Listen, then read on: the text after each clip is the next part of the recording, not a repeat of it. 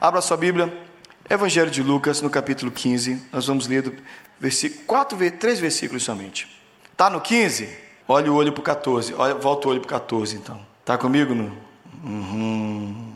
Olha o 26. 14 e 26. A gente começa do 14 e vai para o 15. Estão comigo no 14 e 26? Se alguém vem a mim e ama seu pai, sua mãe, sua mulher, seus filhos, seus irmãos e até a sua própria vida, mais do que a mim, não pode ser meu discípulo. E aquele que não carrega a sua cruz e me segue, não pode ser meu discípulo. Lê o último versículo aí embaixo. Da mesma forma, qualquer de vocês que não renuncia ou não renunciar a tudo que possui, não pode ser meu. Estão comigo? Vamos para o 15 agora. 15 e 4. O que é que diz a Bíblia de vocês? Qual de vocês, possuindo cem ovelhas, não deixa e vai. Versículo 8, o que é que diz o 8? Ou qual a mulher que possuindo dez dracmas e perdendo uma delas, não acende uma candeia, varre a casa e procura atentamente até. Por favor, leia o último versículo que nós vamos ler nessa manhã, que é o 13. Não muito tempo depois, diz a minha versão, o filho mais novo reuniu tudo e foi para uma região distante, lá desperdiçou seus bens, vivendo, ou a minha versão diz, irresponsavelmente. Vamos orar. Pai querido, obrigado por esse tempo, obrigado pela tua palavra, obrigado porque tu estás aqui e obrigado porque o Senhor tem algo para falar ao nosso coração. E eu creio, Deus, que isso pode mudar a nossa vida e transformar o nosso viver. Obrigado por tudo que já fizemos, tudo que cantamos, tudo que ofertamos ao Senhor até agora. Mas fala com a gente, Senhor, no teu nome. Amém. É interessante que a mídia dos nossos dias é toda baseada em vantagens, em lucro, em tudo que você alcança comprando ou fazendo determinada coisa. Por exemplo, compra esse produto de beleza, você vai ficar mais bonita. Você Compre essa roupa, você vai ficar mais elegante. Compre esse carro, você vai ter mais conforto. More nesse tipo de casa e você vai ser mais feliz. Tudo que a mídia proclama, ela precisa proclamar te apresentando lucro, te apresentando vantagens, te apresentando o que você ganha a partir disso. Você não, você não compra isso de graça, você compra isso por um preço, mas vale a pena porque você tem muito lucro, muita vantagem em tudo isso. O problema é que quando isso entra na igreja, o evangelho começa a ser pregado mais ou menos assim: seus problemas acabaram. Propaganda do Polishop, não é mais ou menos assim? Cansada de lutar com seu marido que bebe? Cansado de lutar com seu filho que não obedece? Cansado de lidar com essa mulher teimosa? Cansado de lidar com esse problema de saúde? Seus problemas acabaram? Venha até a igreja do pastor Tales e tudo vai mudar. Esse não é o evangelho. Mas com muito jeitinho e com um bocado de manipulação, muitas vezes é assim que se prega. O jeito que se prega às vezes faz o seguinte: vem para Jesus e a partir daí a sua vida vai ser um mar de rosas, porque olha só, se é careca o cabelo vai crescer, se é barrigudo a barriga vai diminuir, se é pobre vai ficar rico, se você tudo vai melhorar. Vem para Jesus. Queridos, por favor, não me entendam mal. É claro que muitas vezes o Senhor Jesus apresentou um milagre, o Senhor Jesus deu uma transformação na vida de uma pessoa para que ela viesse para o Evangelho. É verdade. Ele curou a filha de Jairo, ele curou a mulher do fluxo de sangue. E no processo de aproximar uma pessoa do Evangelho, o Senhor Jesus ainda hoje faz assim: cura, transforma, faz um milagre. Mas o Evangelho não pode ser baseado somente nos ganhos e nos lucros e nas vantagens. Porque não era assim que Jesus pregava, e não é assim que eu posso pregar. Quando Jesus chamava discípulos, ele chamava não com essa história de seus problemas acabaram, às vezes ele dizia: os seus problemas começaram. Porque se alguém vem a mim e ama mais o seu pai, a mãe, os filhos, irmãs, irmãos, ou até mais a, a sua própria vida, Jesus diz que o quê? Presta atenção que ele vai repetir três vezes essa frase: não pode ser meu discípulo, não pode ser meu discípulo, não pode ser meu discípulo. Continuando: e aquele que não carrega a sua cruz e não me segue, não. Assim, pois, todo aquele que dentre vós não renuncia a tudo que tem. Então, peraí, esse negócio de seus problemas acabaram e vai dar tudo certo, não rola. Tem alguma coisa errada aí. Porque esse evangelho de vem para Jesus e sua vida vai ser um mar de rosas, não é verdadeiro. Muita coisa boa vai acontecer. Sua vida vai melhorar? Sim. Milagres vão acontecer? Com certeza. Você vai ser feliz, muito mais feliz. Mas ao pregar o Evangelho, a gente precisa parar de apresentar somente vantagens e apresentar a verdade, a vida como Jesus apresentou.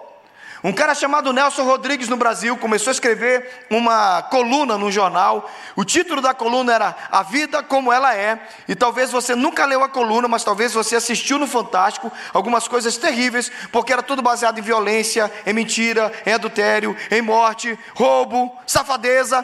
E o Nelson Rodrigues di dirigiu o Brasil a acreditar que a vida como ela é, do jeito que ele apresentou. Mentira! A vida não é como Nelson Rodrigues, o escritor romancista brasileiro, A vida como Jesus disse. Para mim e para você, nós temos um mestre, nós temos, nós temos um Senhor, nós temos um Deus. A vida é do jeito que ele disse, não do jeito que o Nelson Rodrigues escreveu. A vida é como Cristo disse. E eu quero que você entenda enxergue a vida da maneira que o Senhor Jesus nos apresenta. E interessantemente, quando eu leio um dos capítulos mais importantes das parábolas, que é o capítulo 15, porque as três parábolas do capítulo 15, a ovelha perdida, a dracma perdida ou a moeda perdida, né? E o filho pródigo, quando você lê o texto, você vê, tem uma coisa em comum com todos eles. Tinha uma ovelha e a ovelha se tinha uma moeda e a moeda e o filho se e foi para longe. Você percebeu que em tudo nessa história a palavra perda está presente? Então, antes que você comece a entender o evangelho errado, eu não quero que você entenda o evangelho errado, eu quero pregar para você um evangelho que faz diferença na sua vida. Eu quero te lembrar de uma coisa: Deus, quando nos permite reconhecer a perda, e esse era um assunto constante de Jesus, ele está nos lembrando que a gente não tem o poder de preservar nada, a gente não pode manter nada, a gente não segura nada, perdas fazem parte da vida. Ganhar é muito bom, lucro é muito bom, receber, ter vantagens é muito bom, mas você precisa entender que às vezes você precisa perder, e perdas fazem parte da vida. Quem assistiu uma das melhores lives que a gente teve aqui foi com a Edilane. Edilane, uma mulher de Deus, ela já pregou aqui na igreja. Ela falou sobre a expectativa que ela tinha do nascimento do filho dela. E no meio desse processo, quando chegou a hora, deu tudo errado. E ela perdeu tanto sangue que o sangue dela foi trocado algumas vezes no corpo, através da transfusão. Ela praticamente morreu, deu um problema na hipófise. Tanta coisa aconteceu que a própria fé dela entrou em, em, em, crise. Mas entrou em crise porque ela, como também nós, somos às vezes tentados a pensar: perdas acontecem, mas para nós é vai dar tudo certo. Gente, vai dar tudo certo sim, no céu quando a gente chegar lá. Até lá, existem momentos que as coisas não dão tudo certo. Você quer criar um filho spoiled, você quer criar uma criança extremamente egoísta, arrogante, mimada? Deixa ela ganhar sempre. Eu estava vendo um filme que o garotinho tinha um jogo. Aí o pai dele perguntou: Que jogo é esse? O nome desse jogo é Eu Ganho. Aí o pai perguntou: Por quê? Porque no final eu sempre ganho. E você já viu aquelas crianças? É verdade, a nossa geração vai criando aquelas crianças, ela chuta no gol, o pai deixa passar uma vez. Ele, oh! O pai faz isso, né? Ela chuta de novo, o pai faz assim, passou, oh! O dia que o pai defende, ele fala, oh! Você não deixou fazer o gol. E é assim que os mimados surgem. Porque eles acreditam que eles têm que ganhar sempre. E nós vamos ensinando para os nossos filhos que eles são sempre vencedores, vão ganhar sempre. Eles batem a cara na vida real e descobrem que não se ganha sempre. E aí, o dia que eles têm a primeira derrota, eles não sabem lidar com a frustração e eles não sabem lidar com as perdas. Gente, a Bíblia está ensinando para a gente que perdas fazem parte da vida. A Bíblia está ensinando para nós que as perdas fazem parte da caminhada. Ai, pastor, você trouxe a gente aqui na igreja para falar de perder. Bem, querido, eu estou falando de andar com Jesus. A vida como Jesus falou que é. Ovelhas se perdem, dracmas se perdem, filhos se perdem, coisas se perdem ao longo da caminhada. E a gente não consegue manter nada, por mais que a gente lute, irmãos, os melhores médicos, o melhor dinheiro, a melhor proteção, nada garante nada. Eu tive uma experiência chata esses dias. Minha melhor camisa, a camisa que eu mais gosto, não é a camisa mais cara. Eu comprei, porque eu sou aquela pessoa direcionada. Eu entro numa loja, parece que aquela plaquinha vermelha escrita clearance. Ela fala, come to me. Sabe aquela vermelha? Clarence. Não é o nome de uma mulher, não, não é? Aí aquela loja, aquela, aquela plaquinha me chama, eu, oh! Fui lá, eu gosto dessa camisa. Eu fui para o Brasil com ela em fevereiro. Eu preguei com essa camisa. Quando eu voltei, suei. Eu digo assim: não, não vou deixar lavar na máquina, que eu gosto muito dessa camisa. Eu já tenho ela um tempo. Que é que eu fiz? As blusas, essas roupas de culto, as roupas de ver Deus, as blusas internas gente manda para a lavanderia, né? Aí eu mandei para a lavanderia. Eu disse, essa camisa eu vou salvar, vou mandar para a lavanderia. Fui lá, peguei as roupas na lavanderia, que eu cheguei em casa, a camisa não veio. Deu uma raiva. Porque eu sempre conto as camisas. Nesse dia, um pouco as camisas eu peguei lá do cabide levei. Cheguei, eu voltei lá, a camisa. Não, a, meu nome é Thales, não tem. Com certeza ele é assim, desse não. Gente, e eu fiquei com raiva de mim, que eu pensei, tentando preservar a camisa, tentando proteger a camisa, achando que eu ia salvar a camisa, mandei para a lavanderia, perderam a minha camisa na lavanderia. Gente, a gente não sustenta nada. Uma coisa besta. Eu sei, uma camisa, mas eu gostava daquela camisa. Aí tempos depois eu vi um vídeo, eu estava pregando naquela camisa. Eu vi saudade daquela camisa. Você percebeu que quanto mais a gente tenta proteger alguma coisa, mais a gente arrebenta? Compra tênis novo, é o dia que todo mundo pisa nele. Celular novo vive caindo. Né? Essas coisas, a gente não tem poder de segurar nada, gente. É tolice, Perdas fazem parte da vida. Perdas fazem parte da vida. Está no texto. Mas a segunda coisa que esse texto me ensina é que não existem fórmulas mágicas. Às vezes a gente pensa assim, ah, então eu vou ganhar sempre, pastor. Então, eu, quando eu perder, eu vou ter assim, uma, uma espiritualidade tão maravilhosa. Não, gente, que a gente não sabe como fazer. A gente não sabe, gente, ninguém aqui é preparado para perder, é? Perdi, uhul! Quando o pastor perdeu as ovelhas, o que é que ele fez? Quando a mulher perdeu a dracma, o que ela fez? Acendeu a candeia e, e quando o pai perdeu o filho? Ele ficou em casa. Não tem regra, não tem método. Não tem jeito, a gente pensa assim, ah, eu já sei, quando eu perder eu vou agir desse jeito. Minha gente, é aqui que a gente fracassa porque a gente não sabe o que fazer. Algumas vezes a gente vai atrás, algumas vezes a gente precisa parar. Nós fracassamos às vezes nesse ponto, porque quando chega a hora que a gente pede, a gente fala assim, ah, o que é que eu faço agora? Não tem uma forma, você precisa reagir coerentemente. Perdeu? Aprende a reagir como você deve reagir. Aprende a buscar em Deus. O que é que eu faço? Eu pedi isso aqui, o que é que eu devo fazer? Não sei, mas uma das histórias que eu mais gosto, que eu já contei para vocês, mas essa história abençoa a minha vida, me permite contar. Ouvi pastor velho é isso, a gente conta a mesma história de novo. O cara está chegando no ônibus do Brasil, você sabe que no Brasil não existe pessoa mais paciente, mais, mais paciente que motorista, né? Então, já pegou, quem já pegou ônibus lotado no Brasil? Seu filho não sabe o que é isso. Quem tem filho que cresceu nos Estados Unidos não sabe como é que é. Aquele abre a porta, aí tá todo mundo e tem os dois para fora, você coloca o pé assim, ó. Aí você segura nas alças, lembra disso? Você ia, bora, bora! É! Aí o motorista pacientemente lá. Alguém já viveu isso? Aí não, ele fala, não vai, motora! Aí, aí você olha assim, pelo, você está segurando as asas, você olha pelo vidro, você vê o, o, o motorista faz assim, bora, bora, bora, entra aí. Aí o cara entrou no ônibus, gente. Só que quando ele entrou no ônibus, o motorista, com muito carinho, fechou a porta. E fechou a porta no pé dele. Aí ele foi e puxou o pé. Quando ele puxou o pé, o sapato ficou. Imediatamente ele correu, pegou outra, outro sapato, abriu a janela e jogou o sapato que ficou na direção do, jogou o sapato que estava no pé na direção do outro que ficou no chão. Aí alguém olhou de dentro do ônibus e disse assim: Por que, que você fez isso? Ele disse: Meu amigo, só com o pé não adianta nada esse sapato. O outro já está lá. Eu já perdi. Então que pelo menos eu possa abençoar quem vai achar. Porque quem vai achar, vai achar só um pé. Então que ele ache dois e o sapato que já me serviu muito possa servir os outros. Tem gente que sabe. Isso é jeito de Deus. Tem gente que sabe abençoar. Por isso que ele jogou o sapato que ficou no pé na direção do sapato que ficou na calçada.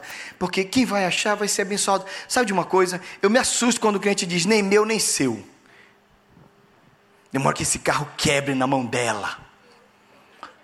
Misericórdia? Tá cheio de crente macumbeiro agora. Vocês precisam se converter. Porque a Bíblia diz que a gente abençoa, a gente não amaldiçoa. Amém, igreja? Amém. Então, às vezes você perde. Você perde e diz que seja uma bênção. Lá onde você vai, que seja uma bênção. Às vezes a gente fica naquele complexo de Jonas, né? Vai ver, vai dar tudo errado. Vai dar tudo errado. Esse é o outro lado miserável dessa vida cristã que a gente não entendeu. Às vezes a gente perde, Deus tira de nós, que seja uma bênção para outra. Que seja uma bênção para outro, que seja uma bênção na mão de uma pessoa, que aquilo que tanto te serviu abençoe outra pessoa. Saiu da sua mão, Sabe por que, que a gente está nesse templo aqui? Porque a Assembleia de Deus teve uma crise financeira e eles perderam condição de manter esse templo. E esse templo estava indo para o um leilão. E eles conversaram com a gente e disseram: se é para perder esse templo, que a gente dê para uma outra igreja e abençoe uma outra comunidade. Bendito seja o nome do Senhor, pela vida do pastor Zé Carlos, pela liderança da Assembleia de Deus que fez isso para que a gente tenha esse lugar aqui. Sabe o que eles podiam ter dito? Não, não, não é mais nosso? Que se arrebente então que se quebre, que se detone, que vá ser. Ele, e eles lutaram. Gente, teve um momento que eles precisaram colocar 30 mil dólares para segurar esse building para que ele fosse nosso, para que ele não fosse vendido para outra, para que ele não fosse leilão para que qualquer outra empresa pegasse. Sabe por que, que a gente está aqui? Porque uma igreja amou o Senhor e soube perder para a glória de Jesus. Então presta atenção, meu crente, que eu estou pregando o evangelho para você. Se você tem que agir coerentemente, às vezes alguém foi lá e levou o que era seu. Deus te abençoe. Deus te abençoe. Abençoai e não amaldiçoeis. Capítulo 12 de Romanos. Amaldiço... Abençoem e não amaldiçoem. Amém? Vocês estão dizendo amém porque eu estou pedindo, vocês estão crentes mesmo. Terceira e última coisa, Deus usará o tempo para dizer se isso foi um dano, se isso foi um livramento ou se isso foi um aprendizado. Tem coisa que é dano mesmo, você perdeu, acabou. Irmãos, ninguém foi mais em velório do que eu aqui, porque a minha parte é parte do meu trabalho, é parte da minha vida, faz parte da minha caminhada. Tinha semana que eu ia em dois, três velórios. Às vezes você entra no velório e você não sabe quem é. Não tem coisa mais dolorosa do que você entrar no velório como pastor. Pior quando você é pastor. Que a mãe vem, abraça você e diz: Pastor, meu filho bateu com carro, morreu. Ora agora para Jesus receber ele lá no céu. O que, é que você fala para uma mãe? Vou pregar teologia para ela. Que ele tinha até a hora da morte para ser salvo. Agora não tem. Como é que eu vou salvá-lo? Agora não tem, não tem isso que fazer. É duro, gente. Tem coisa que se perde, irmãos. Algumas perdas são definitivas na nossa vida. E a gente precisa aprender a lidar com ela. Porque às vezes Deus permite. Deus tocou na coxa de Jacó. Jacó mancou até o último dia. Jacó não podia ter dito: Senhor, se eu tocou na minha coxa, eu já aprendi a lição. Dá para devolver o movimento? Tem coisa que é dano. Aconteceu conosco. A marca vai ficar. Aprende a lidar com isso, porque Deus vai usar o tempo para falar com você sobre isso. Outras coisas não. Tem coisas que na hora você chora, depois você passa o tempo e você diz que é o quê? que livramento. Não, final de namoro é uma bênção. Final de namoro é a coisa que eu mais vejo disso, a namoro, eu gostava tanto dele. A mulher começa a ser galinha, né? Nunca mais vi uma mulher como ela, ela assim e tal. Aí fica essas coisas. Né? Aí depois de todo esse, todo esse processo, de repente ele vira e diz assim depois, pastor, que livramento aquela mulher saiu da minha vida. Depois é, que livramento aquele homem saiu da minha vida. É mesmo. E a moela? Não, perdeu a moela, está tudo bem. Às vezes é aprendizado. Perdi para aprender. Irmãos, os danos vêm os filhos de Jó nunca mais voltaram, ele teve novos filhos. Mas livramento veio. Veio para muitos de nós em coisas que nós perdemos. E às vezes o aprendizado, a gente diz, eu precisava perder isso para aprender. Tem coisa que a gente só aprende perdendo. O pastor perdeu a ovelha, a mulher perdeu as dracma, ou a dracma, e o nosso querido e amado pai perdeu o filho. Eu quero concluir te falando três verdades, porque você precisa aprender. E perdas, eu, eu não quero que você viva sofrendo com elas. Eu quero que você aprenda uma coisa. Três coisas, finalzinho, para terminar. Primeiro, servindo a Deus, a gente nunca perde nada de verdade, por um motivo: tudo é de Deus. Deus mantém as coisas na nossa mão, só fica com a gente enquanto Ele quer. No dia que Ele não quer mais, sai da nossa mão. Você entendeu isso? O dia que você entendeu o que é, que é mordomia cristã, mordomia cristã é uma doutrina que diz o seguinte: tudo é de Deus e nós somos os mordomos que administramos aquilo que é dele. Aquele carro que você tem é de Deus. Aquela casa que você mora é de Deus. Sabe esse corpo bonitinho que você tem? É de Deus. Esse cabelo é de Deus. Esses filhos são de Deus. Nada é nosso. Só fica na nossa mão enquanto Deus permitir. Por isso a gente aprende a viver e entender que o que Deus colocou na nossa mão, glória a Deus, Ele colocou, é meu, está aqui comigo. E aí, por isso que quando Jó perde tudo, ele diz: O Senhor deu, o Senhor tomou, bendito seja o nome do Senhor, porque é dele, tudo é dele, tudo, absolutamente tudo é dele. Eu não preciso me estressar com isso. E uma outra coisa que tranquiliza o nosso coração: o que é nosso é nosso e ninguém arranca das nossas mãos. Jesus falou: Todos aqueles que o Senhor me deu, Pai, nenhum se perdeu, a não ser o filho da perdição. porque ele já era predestinado para isso. Os outros estão tudo aqui. O que Deus colocou nas nossas mãos, nós não vamos perder. O que é nosso vai vir até as nossas mãos. O que ele prometeu é nosso. Amém? Então você tranquiliza o seu coração, porque quando a gente anda com Deus, parece uma perda, mas aquilo que Deus te deu, meu filho, é seu. Muito legal sobre a Edilane, que o testemunho dela, ela me mandou um áudio sexta-feira de uma mulher que ouviu a live aqui da Betel, e a mulher gravou um, um áudio chorando, ela me mandou o áudio da mulher dizendo, ah, que lindo, que bênção. Gente, ela perdeu tanta coisa, mas isso virou tanta vida. Às vezes, Deus nos deixa perder para abençoar outros. Calma, tem um Deus no céu. Tudo que é seu é seu, ninguém rouba. E o que Deus te deu, ninguém tira. E o que Deus mandou sair da sua mão, relaxa, não adianta brigar porque você não traz de volta. Amém? Segunda coisa para terminar, guardem no seu coração e para de viver chorando pelas perdas. Tem uma história aqui, depois da guerra dos confederados e dos Yankees, aquela guerra que teve aqui, do, a, a, a, a, guerra, a guerra da a guerra civil americana, foi um general na casa de uma mulher ali, pelo centro do país, né? E ela mostrou para o general, parou assim no porte, aquelas casas grandes que tem lá no centro, e tinha uma árvore grande, toda queimada, fogo. A mulher disse: Olha só, general, os confederados vieram aqui tocar o fogo na árvore. Essa árvore fazia sombra para nós. Meus filhos brigavam aqui debaixo, brincavam aqui debaixo. Eu tomava meu café aqui nessa varanda, a sombra dessa árvore. Agora está queimado, olha que coisa feia. E ela falou, esperando o general falar alguma coisa, ele olhou para ela e disse assim: Minha senhora, corta essa árvore e volta a viver. Quantas árvores nós fazemos assim na nossa vida? A gente cria o um monumento da perda. A gente junta as pessoas para dizer: Eu perdi isso aqui, eu perdi isso aqui. Cuidado para você não viver chorando que você perdeu. Perdeu, o Senhor tomou. Bendito seja o nome do Senhor. Amém? E última coisa. Deus é um Pai amoroso. Deus é um Pai maravilhoso. E não poucas vezes ele nos surpreende.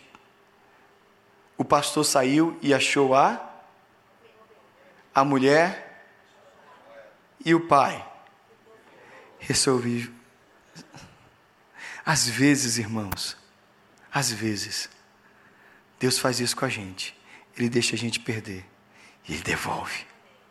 E isso não é difícil. Você pode cantar restitui 300 vezes. Se Deus não quiser restituir, não restitui.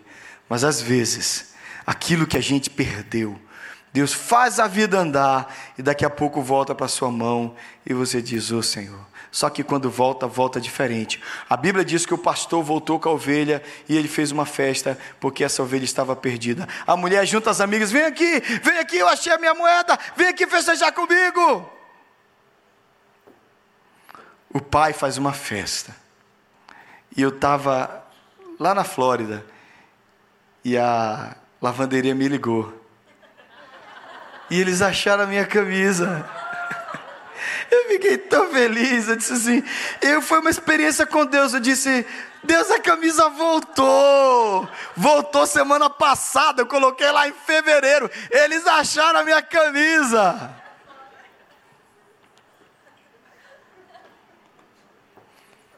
A vida do jeito que Jesus nos apresenta é que perdas acontecem, mas se Ele quiser, aquilo que você perdeu volta com muito mais alegria.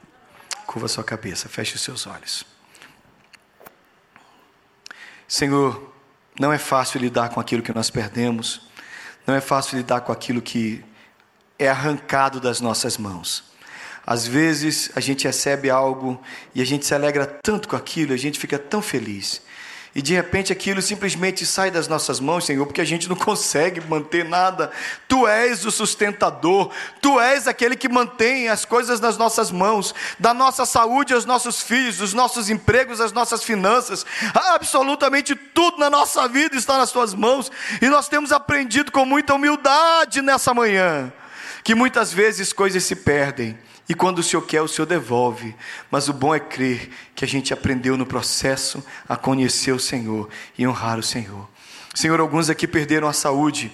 Que o Senhor devolva, se for tua vontade, se for o teu querer. Alguns aqui perderam bens, objetos, alguns perderam família, alguns perderam outras coisas, Senhor. Mas eu sei que em tudo isso o Senhor é glorificado. Nos ensina a reconhecer que tu és Deus e que a tua vontade é boa, é perfeita e agradável. E que a nossa fé não está baseada nos homens que dizem que o Senhor vai sempre nos dar tudo. Obrigado, Senhor. Obrigado porque o Senhor não nos trata como filhos mimados. O Senhor não nos dá tudo que a gente quer mas o Senhor nos dá tudo aquilo que a gente precisa. E nós agradecemos, porque o Senhor é assim.